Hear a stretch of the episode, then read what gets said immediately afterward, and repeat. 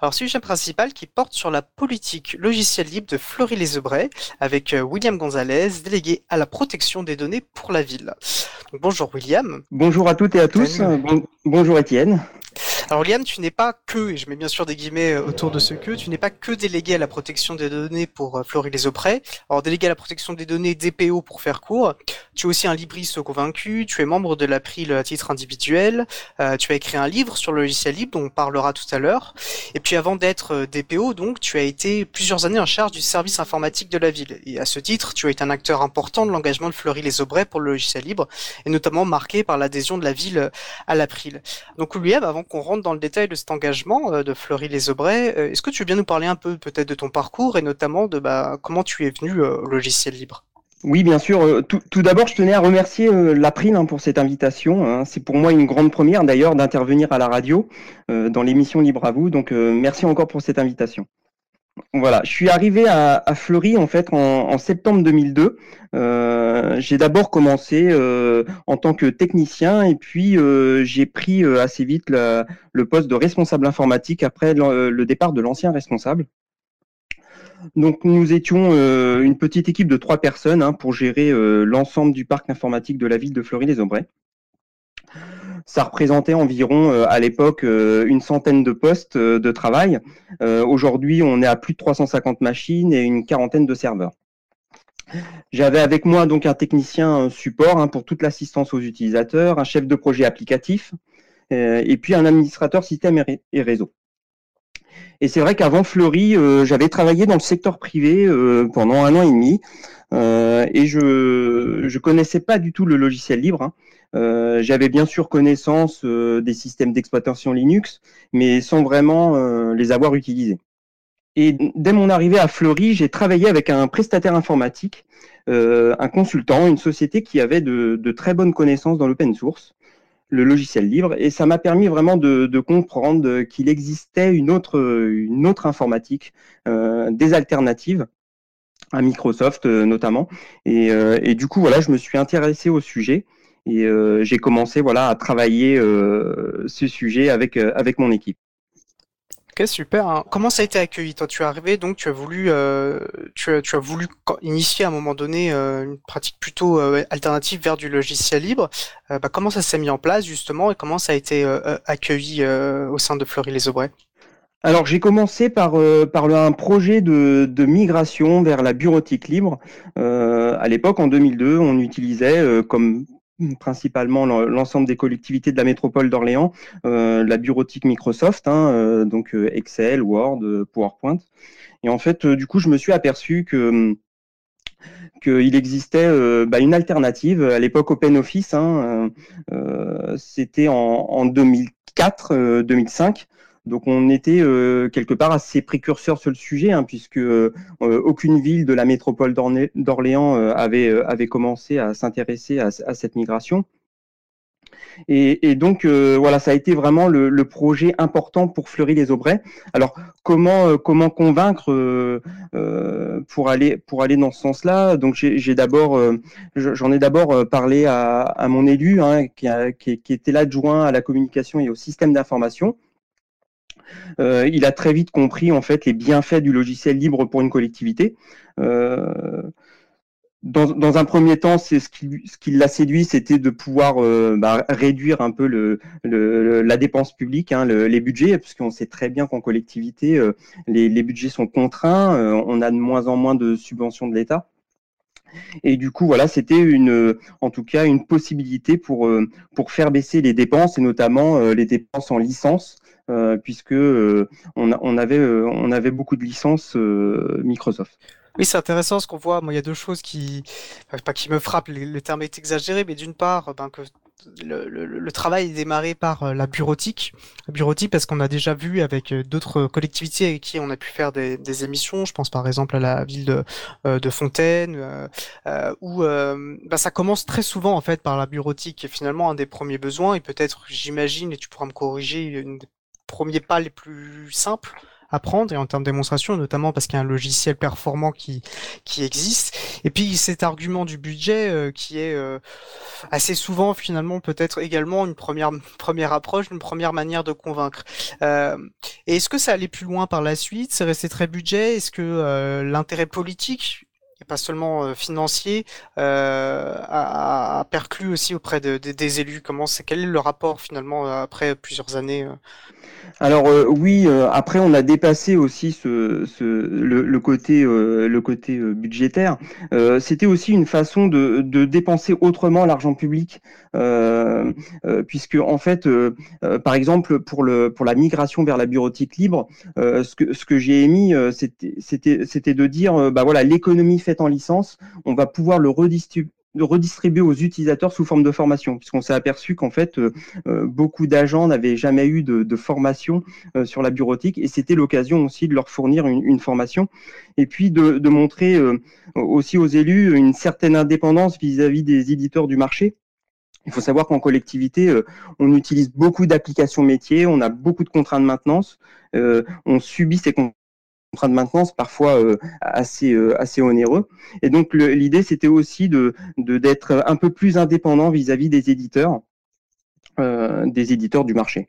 Oui, c'est effectivement des, des points cruciaux et c'est vrai qu'on les met beaucoup en avant nous quand, quand à l'April nous défendons une priorité au, au, logiciel libre. Alors on entend souvent, ce qui, ça me fait penser qu'on entend souvent cet argument, peut-être moins maintenant, mais celui des coûts cachés. Et je pense que tu résumes très bien le. En fait, il ne s'agit pas de coûts cachés, mais seulement de repenser la dépense et en fait d'être plus dans une démarche d'investissement, de réappropriation euh, euh, des euh, bah, des systèmes d'information et notamment aussi entre les mains des agents publics qui vont la pratiquer bah, au quotidien. Et par ailleurs, on voit aussi la, cette notion d'indépendance alors comment elle s'exprime finalement aussi euh, cette, notion d'indépendance euh, dans, dans, le quotidien? Tu l'as déjà un peu expliqué, mais si tu peux creuser un peu. Euh, oui, bien sûr. Euh, bah, ensuite, après, après la bureautique, euh, après la bureautique libre, on a continué en fait à développer le logiciel libre au, sein de la collectivité. nous, services informatiques, on, devrait, on devait montrer l'exemple. Donc, on, a mis en place GLPI, hein, qui est la, la gestion libre de parc informatique. Hein. C'est le logiciel qui, qui nous permet de gérer l'ensemble du parc informatique, de recenser les postes de travail, les imprimantes, les copieurs, d'avoir aussi un outil de, ticketing, de support euh, vis-à-vis des utilisateurs. Et donc, euh, au lieu d'avoir un contrat de maintenance avec, euh, avec, un, avec un, logiciel, on était capable en interne de pouvoir assurer la maintenance de l'outil sans recourir à un contrat de maintenance avec un éditeur de pouvoir assurer euh, euh, bah, soi-même euh, les, les, montées de version de, du logiciel. Et, et c'est aussi ça l'indépendance, c'est peut-être se réapproprier les compétences en interne. Alors évidemment, il a fallu que, le, que, les agents du service informatique se forment, hein, puisque mon équipe n'avait pas forcément de, de, de compétences dans l'open source, donc il a fallu vraiment monter en compétences. Mais, mais après, voilà, ça nous a permis de reprendre entre guillemets la main sur certains outils. Et puis, euh, si, je rebondis sur euh, euh, sur le, choix des élus, les élus ont, vraiment ont vraiment bien compris hein, le, le, fondement en fait de, de, ce projet-là. Ils, ont même du coup adhéré, hein, enfin la ville de Fleury-les-Aubrais a adhéré à l'April en tant que voilà en tant que, ville. Donc ça a été aussi un, un moteur de ce point de vue quoi. Oui, c'est effectivement un signe très positif. On peut aussi mentionner le fait que Fleury-les-Aubrais est récompensé, euh, enfin, label 3 du territoire numérique libre, ça qui est une, bien sûr, voilà, une initiative euh, de l'association Adulact qui va spécialiser le logiciel libre pour les collectivités.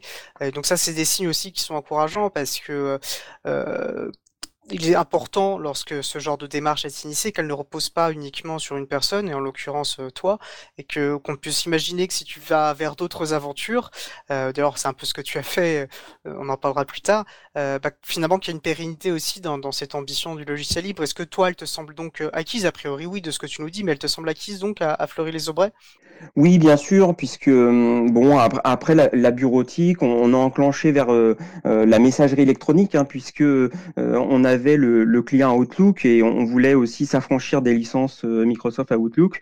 On, est, on s'est orienté vers la solution Zimbra. et puis ensuite, on a, on a développé, on a développé d'autres, d'autres outils. On utilise GRR pour la gestion de, des réservations de ressources. Euh, on utilise beaucoup d'applications métiers hein, aussi, euh, WebDelib pour la gestion des délibérations. Donc il y a vraiment voilà une, euh, une enfin il y a vraiment comment comment je pourrais je pourrais m'exprimer, mais Aujourd'hui, les élus sont partie prenante en fait de, cette orientation. Donc, je pense qu'une fois qu'on a, convaincu les élus, c'est vraiment, c'est vraiment une bonne chose, quoi. Oui, ça me semble essentiel effectivement et on voit bien comme il est nécessaire qu'à la fois on va dire les pôles techniques les pôles entre guillemets plus politiques euh, travaille main dans la main, sinon c'est bien que ça, ça, peut ça peut vite freiner. Donc c'est c'est enfin, c'est encourageant euh, ce que tu nous dis. J'en profite aussi pour euh, préciser que tu cites de nombreux logiciels et c'est important d'utiliser une variété de logiciels libres pour les différents besoins que peuvent rencontrer pardon une collectivité. On les listera on les listera autant que possible sur le site et n'hésitez pas à, venir sur le salon pour pour nous rappeler voilà si vous voyez qu'il manque, on listera tout ça suite à l'émission. Euh, je pense qu'il est intéressant aussi, tu parlais du service interne et on voit, enfin, le service technique interne. Donc, euh, tu parlais voilà de, euh, de formation, d'acquisition de compétences, etc. Et c'est quand même aussi un point névralgique, c'est la capacité en interne euh, bah, des équipes techniques, donc de porter aussi bah, cette ambition. comment quand toi tu as lancé tout ça, comment est-ce que les équipes techniques justement euh, ont reçu cette envie, ont reçu cette, enfin, ont accompagné ces dynamiques? Est-ce qu'il y a eu des résistances? Est-ce qu'au contraire il y a eu un emballement, enfin une, un plaisir à, s'engager là-dedans? Enfin voilà, comment tu l'as ressenti euh, tout ça et comment ça s'est déroulé donc de leur point de vue? Bah, en, tout cas, mon équipe euh, avait pas forcément de, de, de compétences hein, sur le corps une fois, et du coup, euh, tout de suite, euh, voilà, je les ai formés. Ils étaient assez emballés en fait de découvrir bah, d'autres outils. donc, ça s'est fait assez naturellement. Hein. En informatique, de toute façon, quand on est informaticien, il faut se remettre en question. Aujourd'hui, on peut être très bon si on, on se forme pas. bah voilà, on peut être le plus mauvais demain. donc, voilà, c'est aussi ancré dans notre dans notre culture, et, et j'ai j'ai aussi profité de ça. On était une équipe jeune, euh, dynamique, euh, et, mes collègues euh, ont vraiment bien, bien accueilli ce, cette nouvelle orientation d'aller vers le, euh, logiciel libre. Euh, on a d'ailleurs mis en place euh, des serveurs, des serveurs sous, sous Linux. Donc, on n'administre pas un serveur Windows comme on administre un serveur sous Linux. Donc, il a fallu quand même du temps hein, pour s'approprier les choses. On s'est fait aussi aider par une société qui était spécialisée dans le domaine de l'open source, qui nous a accompagnés pour justement être, être autonome. Euh, alors une question qui, qui, nous est revenue, il me semble plusieurs fois et qui je pense importante, euh, qui nous est revenue plusieurs fois sur quand on parlait de collectivité. Euh, parce que j'imagine, tu nous as, tu nous avais, tu nous as expliqué que le nombre de postes a augmenté, donc j'imagine bah, que dans tout ce processus, il y a eu des besoins de recrutement. Donc est-ce que euh, le, côté libriste était un critère de recrutement ou pas forcément Il était simplement question de former la personne? Alors c'était un plus, hein, euh, effectivement, quand, quand je suis arrivé à la ville, euh, au départ, euh, j'étais tout seul, j'ai dû recruter mes collègues et, et c'est vrai que bon, le, même si mes collègues n'avaient pas forcément tout cas euh, de, compétences dans l'open source, c'était pas un frein pour moi, hein, euh, euh, parce que voilà, on, a la chance en collectivité de pouvoir se former assez facilement. On, a des organismes, le CNFPT notamment, hein, qui, permet aux, agents territoriaux de, se former. Donc non, c'était pas un frein cette partie-là. Alors on sait aussi un autre aspect, c'est que du coup j'imagine, puisque qui dit travailler sur des logiciels libres, en général ça veut dire aussi peut-être avoir des interactions avec des communautés qui sont derrière ces logiciels libres. Donc plutôt voilà d'imaginer que Fleury les Aubrais, ou du moins que les agents de Fleury les Aubrais peut-être vont interagir avec les communautés. Euh, Est-ce que déjà ça s'est fait? Est-ce qu'il y a des échanges positifs avec la communauté ou plutôt vous récupérez des logiciels et, enfin c'est pas d'ailleurs une critique si c'est le cas, hein, et vous les utilisez en interne euh, Est-ce qu'il y a une une euh, politique voilà de contribution euh, au projet logiciel. Comment tout cela s'est mis en place? Il n'y a pas eu de politique de contribution hein, au logiciel. On, utilisait euh, bah, les logiciels euh, euh, qu'on avait, qu'on avait sur, le marché. On, utilisait beaucoup le projet OpenMairie. C'est un, un, très bon exemple hein, parce qu'il dispose d'un catalogue de logiciels libres vraiment dédié et spécifiquement aux communes. on a, je citerai par exemple OpenADS, c'est un logiciel libre de gestion des autorisations du droit des sols, Open Cimetière, etc. Donc on s'est plutôt appuyé sur ce qui se faisait euh, on n'avait pas forcément le temps de pouvoir euh, contribuer euh, directement dans les communautés. moi, par contre, j'ai réalisé un rapport hein, sur la, migration vers, la bureautique libre que j'ai mis à disposition sur le, site officiel francophone OpenOffice à l'époque. donc, au moins pour partager mon expérience, comment je m'y étais pris, ma méthodologie, et voilà, c'était aussi une façon de contribuer à, cette, euh, à cette dynamique. Euh, très bien. Euh, oui, c'est important, on, le sait bien. alors du coup, peut-être pour aussi, ce que tu avais évoqué quelque chose, je pense qu'il serait intéressant de d'avoir un, un peu un petit peu plus dans le détail. Euh, alors parfois tu nous parles voilà de compétences euh, qui ont été comment dire formées en interne pour pouvoir voilà j'imagine faire les développements nécessaires en, directement en interne, euh, faire l'administration système en interne etc. Et peut-être par ailleurs tu nous as aussi évoqué voilà du recours du à des prestataires. Donc toutes ces 100% internalisés, les besoins techniques, est-ce qu'il y a un équilibrage? Comment tout cela s'est mis en place? Non, c'est pas 100% internalisé parce que du fait qu'on une petite équipe, une petite équipe, trois personnes. Hein. on gère euh, à la fois l'informatique, la téléphonie, euh, euh, l'assistance aux utilisateurs, la gestion des serveurs, des réseaux. donc en fait, en fonction du, projet, je prends l'exemple de, la messagerie Zimbra. Zimbra, il faut quand même des compétences hein, pour mettre en œuvre ce type de système. Et là, on a fait appel à un, prestataire hein, qui, avait vraiment les, les compétences pour mettre en place euh, cette messagerie électronique. Et on a même contracté un contrat de maintenance avec ce, prestataire euh, pour voilà nous aider euh, à mettre en œuvre le projet et puis aussi à, suivre et à maintenir ces outils.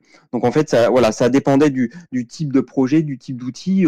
pour GLPI, le logiciel de gestion de parc informatique, on a pu le faire nous-mêmes en interne. Mais voilà, sur la mise en place d'infrastructures importantes, on s'est fait aider par des, sociétés qui ont spécialisé dans le domaine, puisque bon, en interne, on n'avait pas forcément, euh, on n'avait pas les compétences et puis euh, pas forcément le temps non plus, la disponibilité pour pouvoir, pour pouvoir le gérer. D'accord, donc si je comprends bien, c'est plus en termes d'opportunités en fonction de ce, que vous semblez, par rapport à vos propres compétences, compétences de l'équipe, et d'arbitrer voilà, en, fonction des besoins voilà, puis aussi par rapport à la criticité euh, euh, bah, d'une application, hein. c'est vrai que la messagerie, c'est très critique, hein. il faut que ça fonctionne 24 heures sur 24. Euh, donc, donc voilà, ça demande aussi de l'expertise, un peu plus d'expertise qu'on n'avait pas en interne du fait de notre petite équipe. Alors tu parles de la messagerie, ça permet peut-être aussi de faire une transition parce qu'on imagine, alors là on parlait des équipes techniques, bien sûr il faut aussi, bah, j'imagine que les autres agents publics qui ne sont pas forcément techniques, qui vont avoir différents métiers au sein de la collectivité, soient inclus euh, dans le processus, qui ont besoin d'être formés, euh, ils vont peut-être avoir besoin de remonter des besoins. Euh, est-ce que tu peux peut-être nous expliquer un peu, alors déjà comment ils ont peut-être été inclus dans le processus au début par cette bureautique et comment ça a pu évoluer par la suite oui, bah c'est vrai, hein, c'est un point très important d'organiser vraiment une bonne communication autour du, du projet de migration. Hein. Euh, on l'a fait à, à Fleury-les-Aubrais. Hein. On a vraiment, euh, on a organisé plusieurs réunions hein, d'information avec l'ensemble des utilisateurs pour leur expliquer pourquoi on voulait s'orienter vers tel, euh, vers, tel logiciel bureautique, leur dire qu'on allait les accompagner aussi, puisque pour les rassurer, puisque c'est la bureautique, ça touche quand même au quotidien des utilisateurs. Euh, c'est difficile, il y a beaucoup de conduites de changement. Donc il a fallu les, les rassurer, euh, leur donner aussi envie hein, d'utiliser la, suite bureautique. À l'époque, j'avais distribué euh, des CD avec OpenOffice pour que, pour que les agents puissent les installer chez eux.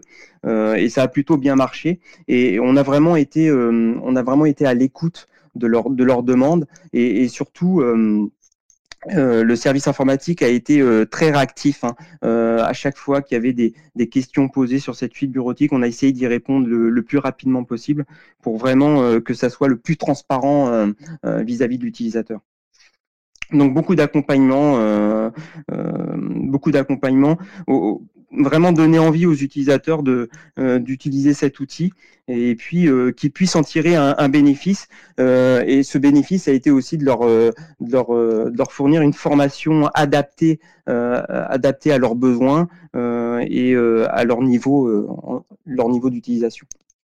Donc là, c'était le, le, stade bureautique. J'imagine qu'ensuite, bah, il a fallu aussi faire les migrations sur des logiciels métiers. Est-ce que ça a été fait plus simple du coup Le premier pas le plus difficile, c'était la bureautique Ou au contraire, peut-être que c'était plus difficile sur les logiciels métiers? Comment tu as vécu euh, tout cela? Le plus difficile, euh, j'ai trouvé que c'était la bureautique, parce que finalement, euh, ça concernait l'ensemble des agents. Euh, il y avait forcément des, a priori. En plus, voilà, on, passait sur un outil libre, gratuit. La gratuité, c'est pas forcément à mettre en avant, parce que souvent, on se dit si c'est gratuit, c'est pas forcément un outil de bonne qualité. donc, la, difficulté, c'était plutôt sur la, la bureautique puisqu'en plus c'était le premier projet à Fleury-les-Aubrais. Est-ce que tu peux nous rappeler sur quelle date ça c'était Je pense que c'est important aussi de se remettre dans le contexte des époques. Donc ça c'est bureau, euh, migration bureautique, vous avez entamé ça quand euh, déjà? Alors euh, on a entamé ça en 2005. Alors on l'a fait sur plusieurs, plusieurs années. Hein. On, a migré en fait service par service. On, on l'a fait sur trois ans, mais on a commencé la migration dès 2005. C'était à l'époque de OpenOffice la version 2 qui venait de sortir. Donc 2005 pour la bureautique euh, OpenOffice. D'accord. Donc ensuite, bon, bah, je t'ai interrompu. Donc ensuite, voilà, sur les logiciels métiers, du coup, par là, par, mais dans un second temps, tu nous expliquais? Voilà, les logiciels métiers. Après, c'était plus plus facile parce que finalement, euh, ça touchait moins d'utilisateurs. Euh, L'essentiel, en fait, c'était de euh, c'était de répondre aux besoins du service. Euh, moi, je, je mets toujours en avant le. Il faut que le logiciel réponde aux besoins. après, voilà, si c'est un logiciel libre, tant mieux. Et, et c'est ce qui avait été décidé dans la collectivité hein, et les élus avaient bien compris que, en fait, à chaque fois qu'on avait un nouveau besoin en logiciel, on, regardait ce qui se faisait du côté du logiciel libre. Euh, mais la priorité, il fallait que ça réponde aux besoins euh, du service. D'accord, la priorité c'est besoin du service, mais quand même euh, le facteur logiciel libre restait un facteur aussi pas exclusif, mais du moins quand même discriminant dans le choix, le caractère libre du logiciel. Oui, oui, bien sûr, parce que euh, avec mon expérience sur les, on, a beaucoup de logiciels métiers en, en. En fait, on s'aperçoit qu'on n'utilise pas toujours 100% euh, des fonctionnalités du produit, et pourtant on en paye 100% euh, de la licence. En tout cas, on, on règle la totalité de la facture. Et euh, du coup, euh, en utilisant des, des logiciels libres, voilà, on a des coûts moins élevés et voilà, ça me semblait aussi intéressant de, de ce point de vue, quoi. Mais en fait, ce que tu décris, et c'est très intéressant justement. Nous, c'est ce qu'on dit quand on défend. Euh, on essaie, on, le répète souvent, quand on défend priorité au logiciel libre, il ne s'agit pas de dire que euh, les collectivités, les administrations, ou en fait même à un niveau personnel, euh, une sorte d'obligation hors sol d'utiliser du logiciel libre. Il faut juste effectivement que ce soit un facteur important et qu'il y a conscience justement de, bah, de tous les l'intérêt euh, en termes de et tous les intérêts que tu as pu évoquer en termes d'indépendance, en termes de, de, bonne gestion du denier public, etc. En termes d'accaparement, de voilà bon, euh, de s'appuyer là-dessus, de prendre conscience que c'est important, mais euh, il faut pas être hors sol, il faut lier aux besoins, et en fait ça fait juste, c'est juste un, un, facteur important de décision. C'est surtout ça que ça veut dire priorité, et que si on ne n'utilise pas le logiciel libre, il faut qu'il y ait des bonnes raisons de ne pas le faire. Euh, avant de passer à, la suite, je pense qu'on va pouvoir faire euh, une pause euh, musicale. Alors je vous propose donc euh, d'écouter My Little Kingdom par Golden Duck Orchestra. On se retrouve juste après. Je vous souhaite une belle journée à l'écoute de Cause Commune, la voix des possibles. Cause Commune 93.1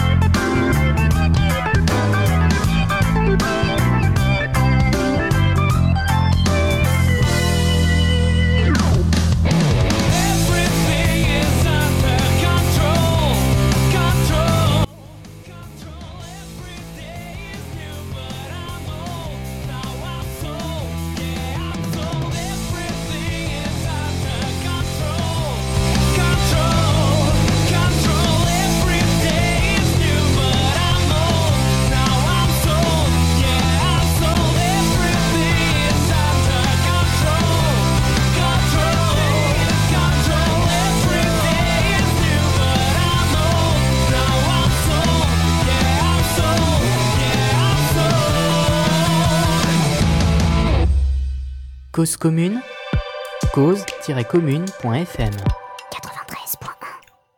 alors, nous venons d'écouter My Little Kingdom par Golden Duck Orchestra, disponible sous licence libre Creative Commons Attribution. Vous retrouverez les références sur le site de l'April, april.org.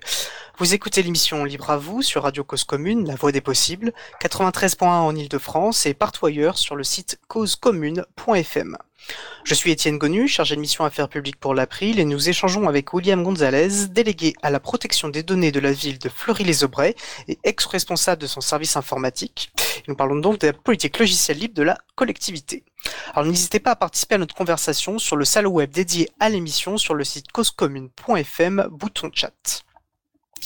Alors, euh, donc avant la, nous, nous avant la, la, pause musicale, nous discutions finalement de toute euh, euh, bah, toute la politique mise en place en termes de, de migration, euh, et notamment bah, du coup de la formation et de l'importance bah, de former et de convaincre bah, les agents publics pour que les intégrer dans le processus. Moi, je voulais juste peut-être mentionner rapidement euh, l'expérience personnelle, c'est-à-dire que j'étais venu à Fleury-les-Aubrais il y a, j'ai oublié de noter la date, mais il y a deux ans de mémoire pour le forme du numérique et j'ai été très marqué par euh, l'enthousiasme. Alors j'avais discuté avec euh, euh, bah, l'agent public qui était en charge un peu d'organiser l'événement, qui n'était pas du tout du coup, une personne libriste à la base, qui n'était pas une technicienne, qui était une personne administrative, du service administratif, et qui était extrêmement emballé et qui disait voilà William nous a tous convaincus depuis voilà j'utilise aussi à la maison et je trouvais que c'était un, un, super un super compliment déjà bah, vis-à-vis de ton travail et puis de manière un bel exemple, une belle illustration bah, de comment finalement peut s'essaimer un peu euh, le libre et, l'intérêt d'aller vers le libre.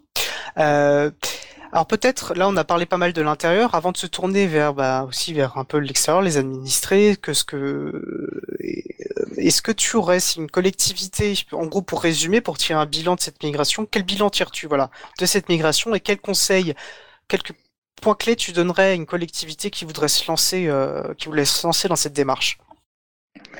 Alors le, les, les, conseils que je pourrais donner à une collectivité, euh, c'est bien sûr euh, euh, de bien former son, son, équipe en interne hein, sur, sur, les, sur vraiment les, les, produits open source, hein, bien, bien maîtriser en interne ces systèmes-là. L'avantage pour une collectivité, en fait, pour moi, c'est je trouve que c'est important d'explorer cette direction. C'est une façon, euh, euh, je l'ai dit tout à l'heure, d'être moins dépendant des éditeurs. C'est une façon d'optimiser la dépense publique, hein, et, ça c'est important euh, de, de, dépenser autrement. c'est aussi une façon de, de mieux protéger les données personnelles, hein, et, et c'est vrai que maintenant je suis bien concerné par le par le sujet. Donc donc voilà, donc c'est vraiment, il y a vraiment des des, bienfaits pour les collectivités. Euh, c'est aussi le, rôle d'une collectivité de montrer, euh, de montrer aux citoyens hein, qu'il existe, euh, qu'il existe d'autres alternatives. Hein. On n'a pas beaucoup de marketing hein, autour du logiciel libre, et, je pense que bah, les collectivités ont leur rôle à jouer de ce côté-là pour promouvoir un peu ces outils. Oui, ce rôle me semble particulièrement important. Bon, ben déjà parce que par la dépense publique, euh, ben, les logiciels des collectivités, ça va pouvoir enrichir des logiciels, ben, puisqu'ils sont libres, pourront être réutilisés par, par les citoyens, qu'ils soient voilà, un titre individuel dans le cas de d'entreprises, euh, elles vont pouvoir être réutilisées par d'autres collectivités, hein, et donc d'avoir une forme d'investissement commun euh, à, la création justement d'un commun logiciel qui pourra bénéficier à toutes et à tous. donc on voit vraiment l'importance de ça.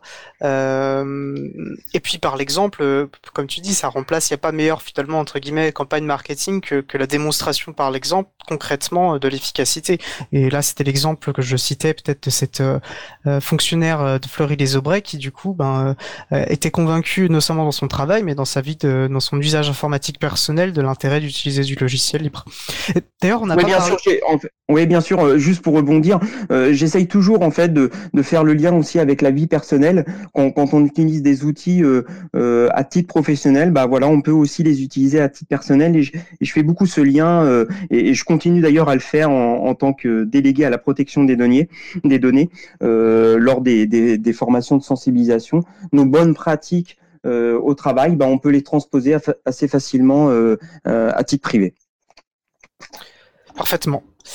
parfaitement, c'est très bien dit. il y a un point peut-être, parce qu'il faut aussi, c'est bien de voir tout ce qui est positif, mais peut-être qu'il est intéressant aussi bah, pour progresser et, de tirer comme expérience. Est-ce que tu as identifié, est-ce que tu as dû surmonter des, freins, des obstacles? J'imagine que oui pendant tout ce processus. Est-ce que tu pourrais peut-être les identifier et nous expliquer comment, euh, bah, le cas échéant, comment tu as pu les dépasser et avancer malgré tout?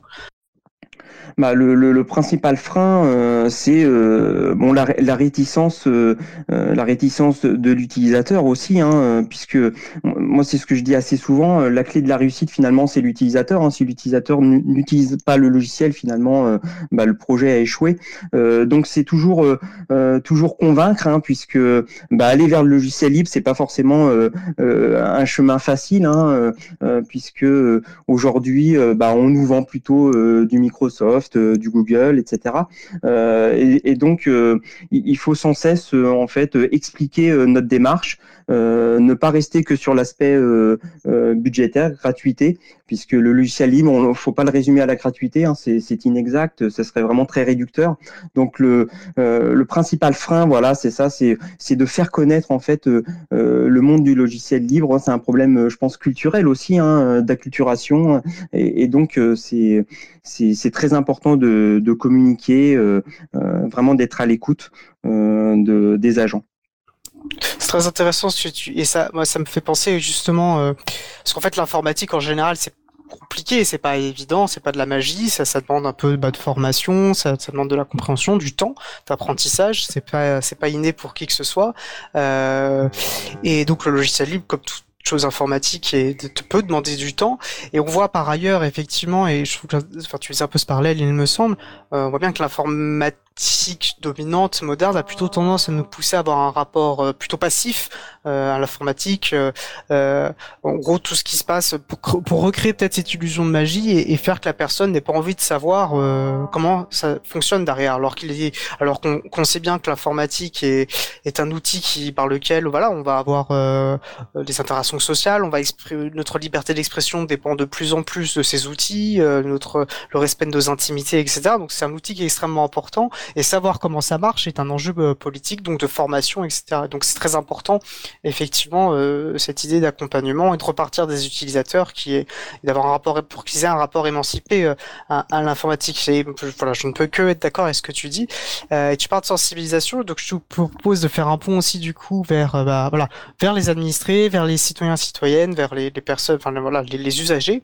lorsqu'on a lorsqu'on avait échangé en amont de l'émission, tu me faisais part notamment des actions de sensibilisation que menait Fleury les Aubrais euh, bah, vers les citoyens, les citoyennes. Est-ce que tu peux nous en dire euh, deux mots? Oui, bien sûr. Euh, on a organisé en fait des ateliers euh, à la bibliothèque de, de, de, la ville de Fleury, euh, des ateliers à destination du citoyen. alors un atelier vraiment spécifiquement au logiciel libre hein, pour leur, leur, leur expliquer voilà qu'on qu'on a des alternatives aux outils propriétaires qu'ils utilisent principalement. J'ai également fait un atelier sur sur la, le, RGPD, hein, la protection des, des données personnelles, et je fais beaucoup le lien entre le logiciel libre et et, la protection des données personnelles.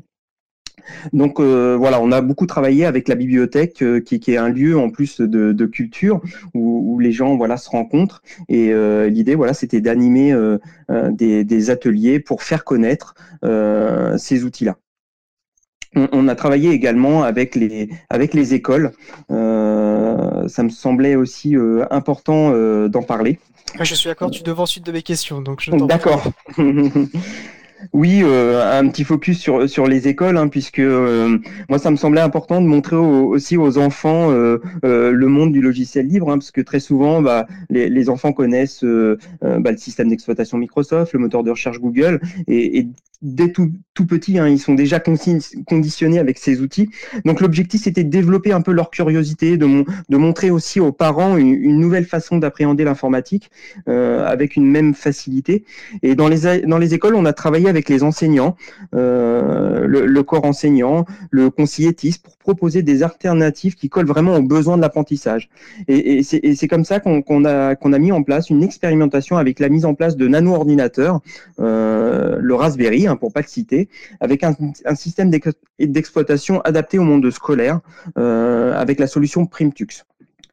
Ok, alors est-ce que si quelqu'un, voilà, si tu te fais expliquer ce qu'est un, un nano-ordinateur à une personne, et Raspberry, Raspberry Pi en particulier, à quelqu'un qui ne, voilà, qui ne connaîtrait pas l'informatique alors un nano-ordinateur, c'est un ordinateur de toute petite taille. Hein. Euh, alors pourquoi on a, on, a, on a choisi ce, nano-ordinateur euh, pour les écoles? Euh, Déjà parce que ça permet de gagner de la place. Hein. C'est un, un, un nano-ordinateur qu'on peut fixer derrière l'écran. Ça remplace en fait l'unité centrale. L'intérêt, c'est aussi le coût hein, qui est faible, c'est une cinquantaine d'euros. Et, et, puis et puis le, nano-ordinateur a une vertu aussi euh, écologique, hein, puisqu'il consomme très peu, euh, très de watts, hein, environ 5 watts, euh, très peu par rapport à un ordinateur classique. donc évidemment, il ne remplace pas un PC, hein, puisqu'il est en termes de performance beaucoup moins évolué, mais en tout cas, il permet voilà, de, de faire des choses assez simples, et pour les, pour les enfants, ça suffit amplement pour que ça réponde aux besoins. Oui, c'est intéressant. Du coup, ça fait un, parallèle avec ce que tu as pu évoquer plus tôt sur en fait. Euh, bah, ça sert à rien d'avoir des outils très puissants dont on va servir que d'une part un film. Euh, alors tu parlais ça par rapport au fait de payer les licences. En fait, on se sert que de quelques, on a que quelques usages. Bah, là, finalement, pour l'ordinateur et dans le temps de, l'éducation, il n'y a pas besoin de bêtes de guerre. Et en fait, on peut déjà former et enseigner avec ben, des tout petits ordinateurs qui consomment très Exactement. Et puis c'était aussi dire aux, parents hein, de dire que bah, si euh, leur enfant euh, veut découvrir l'informatique, hein, on n'est pas obligé d'acheter un PC à 500 euros. Hein, euh, bah voilà, le, nano ordinateur peut suffire pour faire découvrir l'informatique à un enfant sans dépenser beaucoup d'argent. Et voilà, c'était aussi l'idée, l'idée du projet de, montrer, de montrer aussi aux parents que bah voilà, il, y avait, enfin, il existait ce, ce, petit ordinateur où les enfants, notre notamment dans les écoles primaires, euh, maternelles, euh, pouvaient utiliser. Alors, je connais moi, je connais deux noms Raspberry Pi. J'ai pas encore vraiment creusé la, enfin manipulé l'objet. Alors c'est dans la liste des choses à faire, on en a tous. Mm. j'ai la sensation que c'est aussi une manière peut-être pour un, un, enfant d'avoir un rapport non seulement avec les aspects logiciels, mais aussi de faire le lien peut-être avec l'aspect matériel, parce qu'il va pouvoir un peu manipuler l'objet. Et je pense que c'est important de voir que aussi l'informatique, à la fois il y a, il y a l'aspect numérique, mais aussi l'aspect matériel, et que les deux sont interdépendants. Oui, d'ailleurs, ça, fait l'objet d'un atelier hein, euh, à la bibliothèque de, de Fleury-les-Aubrais. On a présenté euh, euh, le Raspberry, on a, on a démonté pour montrer voilà le, processeur et, vraiment tous les composants du Raspberry. Et, ça a vraiment plu. En plus, il y, avait des, enfants dans la salle et, ça a été très, enfin voilà, très bien accueilli.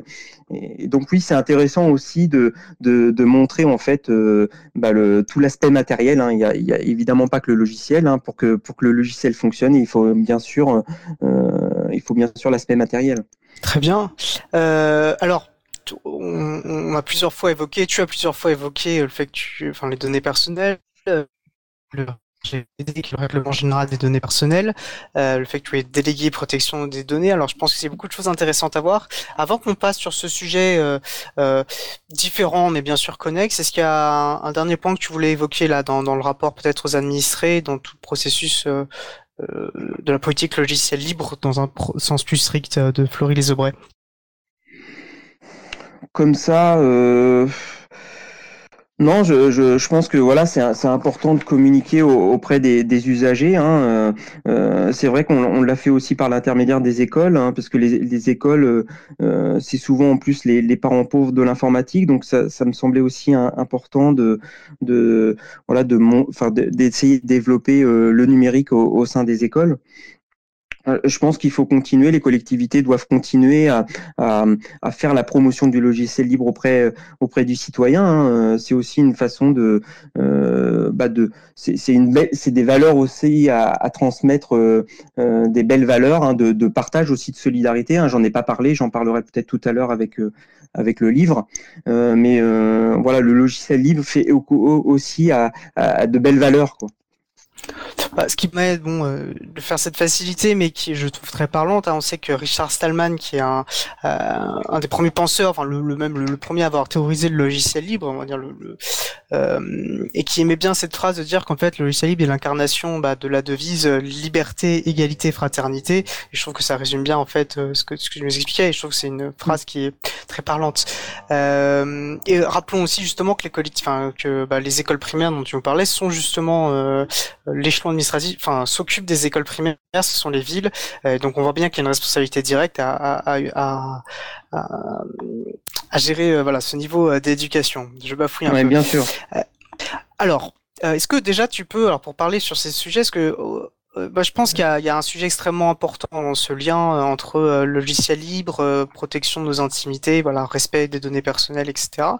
Euh, et donc tu es, tu as un regard particulier, parce que donc tu as été responsable des services informatiques, maintenant tu es délégué à la protection des données.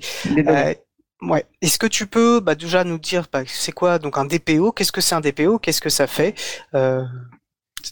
Oui, Bien sûr. Alors le, délégué à la protection des données, donc il est lié euh, bah, à la nouvelle réglementation européenne. Hein, on entend, en entend beaucoup parler, hein, le RGPD, hein, qui est le règlement euh, général sur la protection des données, qui est rentré euh, en application le 25 mai 2018. Et le rôle du DPO, c'est vraiment de faire en sorte que la collectivité soit en conformité avec cette nouvelle législation européenne. Alors, qu'est-ce que ça veut dire d'être en conformité avec euh, cette législation? Euh, Dans un premier temps, euh, le délégué à la protection des données doit constituer le registre des traitements de la commune. Je ne l'ai pas dit, mais toute commune, hein, toute collectivité, quelle que soit la taille de la commune, a l'obligation de nommer un délégué à la protection des données. Euh, donc si, si j'en reviens aux missions du DPO, donc il doit constituer le registre des traitements de la commune. Alors qu'est-ce que le registre des traitements euh, de la commune? Ce sont l'ensemble des traitements utilisés par la commune et des traitements avec des données à caractère personnel. Donc ça peut être à la fois euh, des tableaux bureautiques avec des données personnelles, ça peut être des logiciels métiers, hein, puisqu'on a beaucoup de données personnelles que l'on collecte à travers des logiciels métiers. ça peut être aussi des traitements papier, puisque les traitements papier sont aussi intégrés euh, dans le RGPD. Donc le rôle du DPO, c'est de faire ce recensement alors de, des différents traitements. Alors ce recensement, il va assez loin hein, puisqu'il va falloir euh, euh, bah, définir quel type de données on collecte, de définir des durées de conservation, hein, puisque le, RGPD oblige les organisations, les collectivités, les entreprises à définir des durées de conservation. On ne peut pas garder des données de façon indéfiniment. Il va falloir ensuite euh, bah, décrire les mesures de sécurité par rapport à ces traitements. Euh, donc c'est à travers ce recensement que le, délégué à la protection des données va pouvoir euh, bah, établir un plan d'action et mesurer les, les non-conformités et de pouvoir aller justement vers cette conformité et apporter des solutions aux collectivités une, des, missions importantes du délégué à la protection des données, c'est aussi de sensibiliser le personnel, euh, notamment sur, euh, euh, sur la sécurité informatique, hein, sur, les, usages, les bons usages de nos outils numériques, avoir les bonnes pratiques, savoir reconnaître un, mail frauduleux, par exemple, puisqu'on on, sait très bien que on, a beaucoup de cyberattaques, hein, surtout, en ce moment avec le, le contexte actuel, et donc c'est important de sensibiliser le personnel. Hein. Euh, la sécurité informatique, ce ne sont pas que les outils, ce ne sont pas que les pare-feux, les antivirus. Euh, l'être humain, c'est aussi euh, une faille et donc du coup on peut pas être derrière l'épaule de chaque personne donc c'est important de, sensibiliser le personnel et c'est vraiment c'est vraiment une mission importante du délégué à la protection des données. Et puis, euh, c'est celui qui sera, euh, qui sera l'interlocuteur avec la CNIL, hein, la CNIL, euh, qui est la Commission nationale informatique et liberté, hein, qui reste l'unité de contrôle en France. Et, et du coup, c'est vraiment le DPO qui fera le lien entre, entre la CNIL et puis la collectivité. alors, la CNIL, on, on la contacte pas que quand on a des... elle n'est pas là que pour sanctionner hein, les, les, les, organisations. On peut, on peut aussi poser des questions à la CNIL. Donc voilà, voilà en fait les, différentes missions du, délégué à la protection des données. Donc je dirais, on va dire euh, trois, trois grandes compétences pour le DPO. La première, euh, bah, bien connaître euh, les nouvelles technologies, la sécurité informatique, donc avoir des compétences informatiques évidemment, des compétences juridiques, hein, bien connaître le, RGPD, la loi informatique et liberté puisque le DPO peut être amené aussi euh, à, rédiger des clauses RGPD, notamment dans les contrats de maintenance, euh, mais ça peut être aussi euh, dans, les marchés publics, hein, puisqu'il va falloir aussi vérifier la conformité des, sous-traitants. Et puis aussi euh, être euh, être communicant. Hein, de, le DPO doit pas rester seul dans son bureau. Il doit aller vraiment au contact euh, des personnes, aller sur le terrain et, et, de bien faire passer le message. et moi, c'est ce que je dis, ce que je dis assez souvent. Ne, ne, pas passer, enfin ne pas dire que le RGPD c'est une contrainte, mais s'en servir pour pour justement mieux maîtriser nos données personnelles. Être, il faut se servir de cette contrainte finalement comme une opportunité pour mieux gérer en fait ces process en interne. Parfait. Parfait, non, c'est très clair et, je pense que et ça c'est un, argument qu'on utilise d'ailleurs depuis longtemps, que ce soit sur les notions effectivement, euh, enfin d'une informatique loyale, de la protection euh, des intimités en ligne, etc. C'est-à-dire qu'effectivement c'est pas des contraintes, c'est des choses sur lesquelles s'appuyer pour bâtir une meilleure informatique, un meilleur rapport euh, à, nos outils. Euh, et donc c'est très clair ce que tu nous dis. Un point euh, que je pense qu'il est important euh, peut-être de, de souligner on, se rend, je pense, pas compte euh, quand on explore tout ça, parce que je pense que les collectivités brassent une quantité de données personnelles qui est, qui est énorme. Euh, donc on peut se rendre compte de l'importance, voilà, de qu'il une gestion, euh, une bonne gestion de ces données. Et aussi, on entend régulièrement on sait que normalement, enfin, le consentement au traitement des données n'est qu'un des aspects, euh, n'est qu'un des aspects qui permet justement d'avoir un, traitement euh, conforme. Euh, et les, en fait, les collectivités euh, ont plein de traitements qu'elles font, mais qui vont sans consentement direct, parce que ça va relever. Tu, vois, tu pourras me corriger, mais que ça va relever finalement de bah, de la mission de service public, mmh, voilà, d'autres critères du RGPD. Et ça, c'est parfois les personnes n'ont pas conscience de ça, voilà. Oui, le, le consentement, en fait, n'est pas tout nécessaire hein, quand on met en place un traitement. Hein. Je vais prendre un exemple euh, assez simple. Dans les collectivités, on, on développe beaucoup la vidéoprotection, hein, les systèmes de vidéoprotection. Hein. Euh, bah, il n'est pas utile de demander à chaque citoyen si on, on peut le faire. Euh, c'est pour protéger en fait euh, bah, les, les, les citoyens, protéger les, les bâtiments, etc. Donc euh, effectivement, euh, en collectivité, on a beaucoup de traitements euh, qui nécessitent pas de, de consentement euh, de la personne. Oui, alors on pourrait avoir tout un débat sur le fait est-ce qu'une vidéo permet de protéger ou voilà, mais ça serait que c'est des débats de fond politiques qui sont. Mais effectivement, elle se rentre dans ce que dans c'est un exemple où ça rentre dans une case qui n'est pas celle du consentement mais celle voilà de la mission de service public et ensuite voilà la collectivité va le définir ensuite euh, euh et c'est donc très différent effectivement euh, bien sûr après le, le, consentement le consentement ça n'empêche pas aussi euh, euh, de bien informer hein, les usagers de la façon dont on traite leurs données hein. c'est deux choses différentes hein. il y a le consentement puis il y a le droit à l'information et, et c'est il faut bien distinguer les deux parce que c'est c'est aussi important de bien montrer aux, aux, citoyens que bah, on traite ces données de façon dans les règles, euh, dans les règles du RGPD, quoi.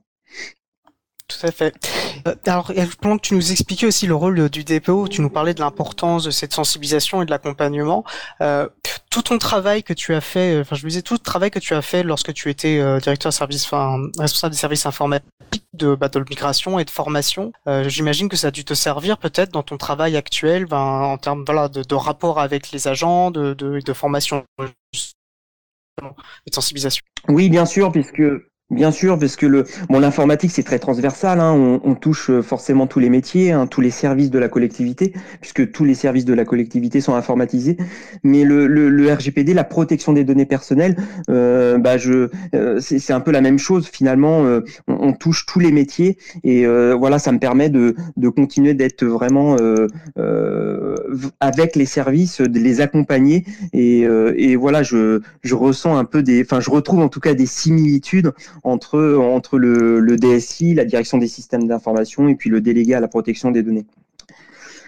Alors je vois le filet, il y avait cette question que, qui paraît moi que c'était la, la, plus importante à mes yeux quelque part, euh, celle voilà, en gros, en, pourquoi le logiciel libre est important du point de vue de la, selon toi, en, en quoi le logiciel libre est vecteur d'une meilleure protection des données justement? Vaste Alors, question. Ouais, bien sûr. Alors moi, c'est vrai que je, je, fais beaucoup le lien entre le logiciel libre et les données personnelles, et je m'en sers beaucoup au quotidien. Alors, euh, je dirais simplement que le logiciel libre, il respecte nativement l'utilisateur, sa vie privée. Euh, D'une part parce que son, son développement est, est transparent, hein, le code source est ouvert et accessible. Donc finalement, euh, on sait exactement ce que fait le logiciel. En tout cas, si on a les compétences pour aller voir ce, le code, on, on sait exactement ce que fait le logiciel. Donc on a vraiment une transparence, et, et c'est aussi euh, l'idée du RGPD D'être transparent vis-à-vis de l'usager.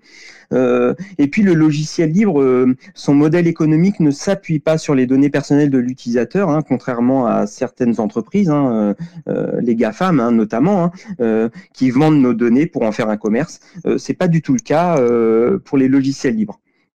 Donc voilà pourquoi je, je, fais vraiment le, le, lien entre, entre la protection des données personnelles et le logiciel libre. Synthèse parfaite. Écoute, je, je suis complètement d'accord et, et, je pense qu'on parle beaucoup du consentement, mais ce qui est peut-être le plus important, c'est bah, en fait d'avoir des, des, systèmes d'information loyaux auxquels on peut avoir confiance. Et après, euh, le consentement finalement est presque doit apparaître presque secondaire par rapport à ça. À partir du moment où on peut avoir confiance dans les systèmes sur lesquels s'appuient en fait euh, nos données, mais je ne fais que te paraphraser peut-être là. Oui, bien sûr. Et puis pour en revenir euh, euh, à l'usage de, ces outils, euh, c'est vrai qu'on a plus, de plus en plus d'outils en ligne, hein, directement accessibles sur le cloud. Donc moi, je, je, recommande toujours aux utilisateurs bah, de d'utiliser plutôt des services plus protecteurs de la de, de, la vie privée. Hein. Je, vais citer quelques exemples. On, utilise souvent Doodle hein, pour planifier une réunion. Bah, je leur dis plutôt d'utiliser Framadat, les outils de, de Framasoft on, utilise Google Forms pour réaliser des sondages alors qu'il y a Framaforms. Donc voilà, donc moi j'essaye aussi d'orienter en fait les usages puisque bah, les utilisateurs s'en rendent pas forcément compte. Aujourd'hui, il y a des outils assez facilement accessibles sur le net et, euh, pourtant, euh, bah voilà, les conséquences en matière de données personnelles, on, en a et donc euh, voilà, je suis vigilant aussi. sur, sur ce terrain-là, puisque finalement aujourd'hui c'est vraiment mon, mon cœur du, du sujet. Quoi. Très bien, et je pense qu'on est en train de glisser euh, vers le sujet suivant de toi ta démarche pour sensibiliser euh, que tu as peut-être pu réaliser, tu nous en diras plus par ton livre. Je te propose avant de bah, d'en parler justement de, de, ton livre, une expérience libre, de nous faire une pause musicale.